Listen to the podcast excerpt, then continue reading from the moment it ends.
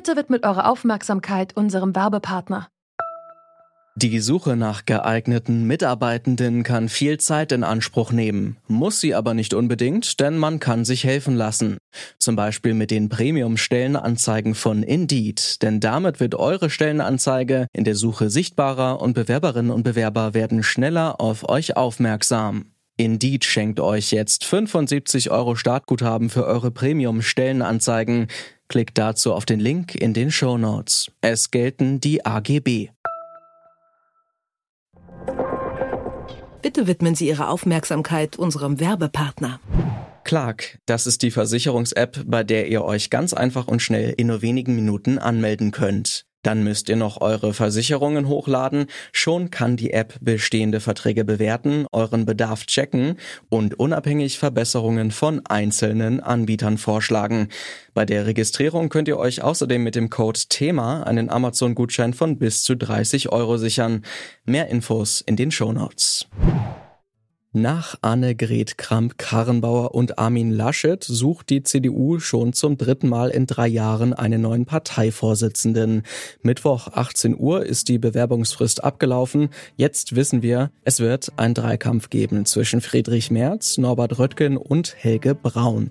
Wir fragen uns deshalb heute, wohin steuert die CDU mit diesen Kandidaten? Mein Name ist Lars Feyen. Hi.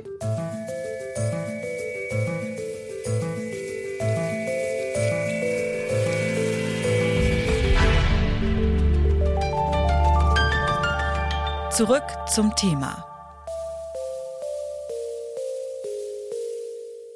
Wenn man sich die Wählerwanderung jetzt bei der letzten Bundestagswahl anguckt, dann haben wir sehr viel Richtung SPD und Grüne verloren. Und deshalb, glaube ich, ist wichtig, die CDU steht in der Mitte. Er ist der Überraschungskandidat im Rennen um den CDU-Vorsitz, Helge Braun. Im Deutschlandfunk-Interview am 13. November hat er erklärt, er sieht sich als Kandidat der Mitte. Aktuell ist Helge Braun noch geschäftsführend als Kanzleramtschef im Amt. Er steht wie kein anderer Kandidat für die CDU-Politik der Ära Merkel. Gerade in der Corona-Krise hat sich Helge Braun hinter die Kanzlerin gestellt. Auch der zweite Kandidat Norbert Röttgen gilt als Mann der Mitte. Anders als Helge Braun ist Röttgen allerdings kein enger Vertrauter von Angela Merkel, denn die hat ihn nach seiner Wahlniederlage in Nordrhein-Westfalen als Umweltminister entlassen. In der Pressekonferenz zu seiner Kandidatur sagt Norbert Röttgen dann auch, dass er für einen Aufbruch in der CDU steht. Ein weiter so reicht für die CDU nicht aus, um Wahlen zu gewinnen. Die CDU braucht eine grundlegende Erneuerung um als Volkspartei in Deutschland bestehen zu bleiben. Und der Kern der Erneuerung sind unsere christdemokratischen Antworten auf die Umbrüche, auf die Herausforderungen, die gigantisch sind in unserer Zeit. Eine Erneuerung der CDU will auch der dritte Kandidat im Rennen, Friedrich Merz.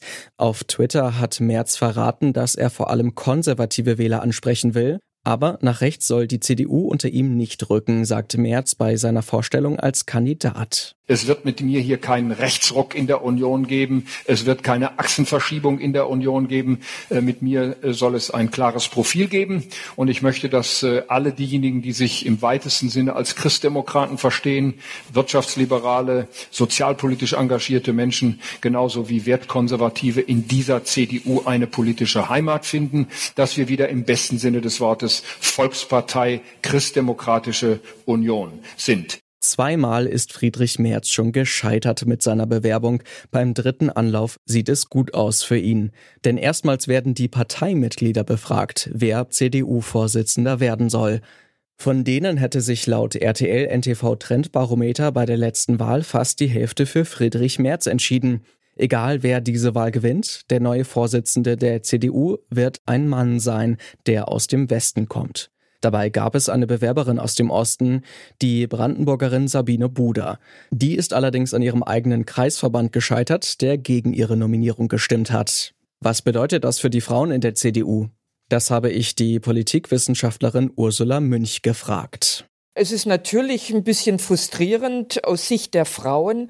Gleichzeitig ist es nichts Neues. Man weiß, dass die Frauen in der CDU, äh, seitdem Kram-Karrenbauer eben ihren Rücktritt erklärt hat, nur in der zweiten Reihe zu finden sind. Aber diese zweite Reihe wird sich dann auch im Vorstand und im Präsidium der CDU sicherlich finden. Jetzt haben Sie die zweite Reihe ja schon angesprochen. Also Norbert Röttgen will zum Beispiel Franziska Hoppermann als Generalsekretärin vorschlagen. Friedrich Merz geht mit der Kommunalpolitikerin Christina Stump ins Rennen. Beides sind ja dann doch eher jüngere Personen. Kann die CDU so sowohl Frauen als auch junge Menschen für die Parteiarbeit begeistern? Also das hängt sicherlich nicht nur von Personalentscheidungen ab. Das ist ein Zeichen. Also damit haben sowohl Röttgen als auch Merz und Herrn Braun wird ja gar nichts anderes übrig mehr bleiben, als auch eine Frau zu nominieren. Also damit haben die ja im Grunde das Signal ausgegeben. Wir haben verstanden, dass wir auch im Erscheinungsbild etwas ändern müssen. Aber das ist das eine. Die Themen sind natürlich das Wichtige, das Auftreten insgesamt der Partei. Man muss einen Unterschied zu den anderen Parteien im Bundestag darstellen. Aus dem Grund wäre es natürlich jetzt auch Quatsch von der CDU zu erwarten, dass sie jetzt auf alle Themen aufspringt und sich noch moderner und noch grüner und noch liberaler gibt als die anderen. Sie braucht ja ein Alleinstellungsmerkmal. Alleinstellungsmerkmal. Aber die Kunst wird eben drin bestehen, dieses Alleinstellungsmerkmal eben konservativ mit christlich und mit liberal zu verbinden und dann eben auch im Grunde ein Personalangebot zu machen, wo man sieht, ja, wir haben zwar Kandidaten für den Vorsitz, die schon öfters im Rennen waren, aber wir haben eben auch eine wichtige zweite Reihe und das insofern würde ich sagen, ist ein wichtiges Signal. Nun haben wir diese drei Kandidaten genannt, Helge Braun, Norbert Röttgen und Friedrich Merz. Sind denn durch diese drei Kandidaturen alle Parteiflügel und Untergruppen auch ausreichend repräsentiert oder gibt es da noch andere Strömungen, die jetzt vielleicht gar nicht zum Zug kommen? Also ich würde sagen, dieser Flügel, also dieser christlichen Orientierung, also das ist etwas, was alle drei jetzt nicht so ganz stark verkörpern. Also natürlich, man gehört einer CDU an, die sich als christlich orientierte Partei versteht, aber das tragen die alle drei jetzt nicht nach vorne vor sich. Röttgen ist bekanntlich eher jemand, der für die Außenpolitik ist, für, für dieses Thema ganz stark, dem liberalen Flügel der Partei angehörend. Braun ebenfalls dem liberalen Flügel. Merz ist tatsächlich zwar konservativ, aber eben eher wirtschaftskonservativ. Natürlich ist der Mann auch katholisch, alle drei sind katholisch, aber das trägt man nicht so vor sich hin. Also da könnte sich der eine oder andere vielleicht an der Basis und vielleicht das ein bisschen als Manko entdecken. Andererseits stellt man natürlich auch fest, nicht nur die Gesellschaft hat sich verändert, sondern natürlich auch die Wählerschaft der CDU. Das ist jetzt sicherlich nicht mehr das große Kriterium.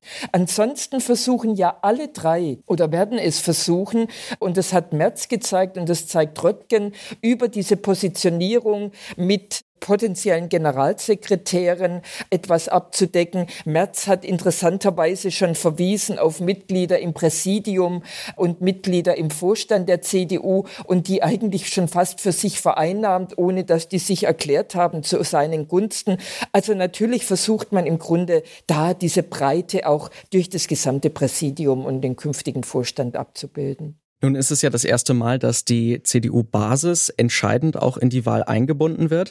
Was bedeutet das denn jetzt eigentlich, wenn dieses demokratische Verfahren angewendet wird? Wer von diesen drei Kandidaten kann denn davon am meisten profitieren und wird am Ende vielleicht auch Parteivorsitzender werden? Dieser Mitgliederbefragung ist tatsächlich nur eine Befragung, die eigentlich nicht bindend wäre laut Satzung, aber natürlich wird sie bindend sein.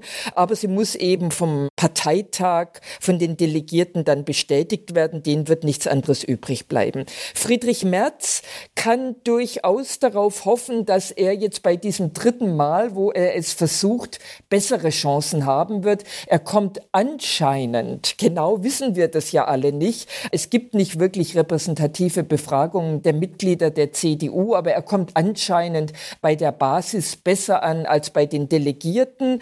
Die Frage ist natürlich immer, repräsentieren eigentlich Mitglieder dann auch den Wählerinnen und Wählerorientierung repräsentieren die die tatsächlich besser oder nach welchen Kriterien gehen die? Also ich gehöre nicht zu denjenigen, die sagen, ein Mitgliederentscheid ist per se von besserer Qualität als ein Parteitagsentscheid. Die CDU steht vor einer Richtungsentscheidung. Norbert Röttgen und Helge Braun sind Vertreter der politischen Mitte, Friedrich Merz ist der konservativste Kandidat. Es hängt aber nicht unbedingt von der politischen Haltung des Vorsitzenden ab, wie sich die CDU in Zukunft positioniert. Denn egal wer die Wahl gewinnt, der neue Vorsitzende muss alle Strömungen in der Partei mit einbeziehen, wenn er die CDU neu ausrichten möchte. An dieser Folge mitgearbeitet haben Jonas Nikolik, Charlotte Thielmann und Benjamin Serdani.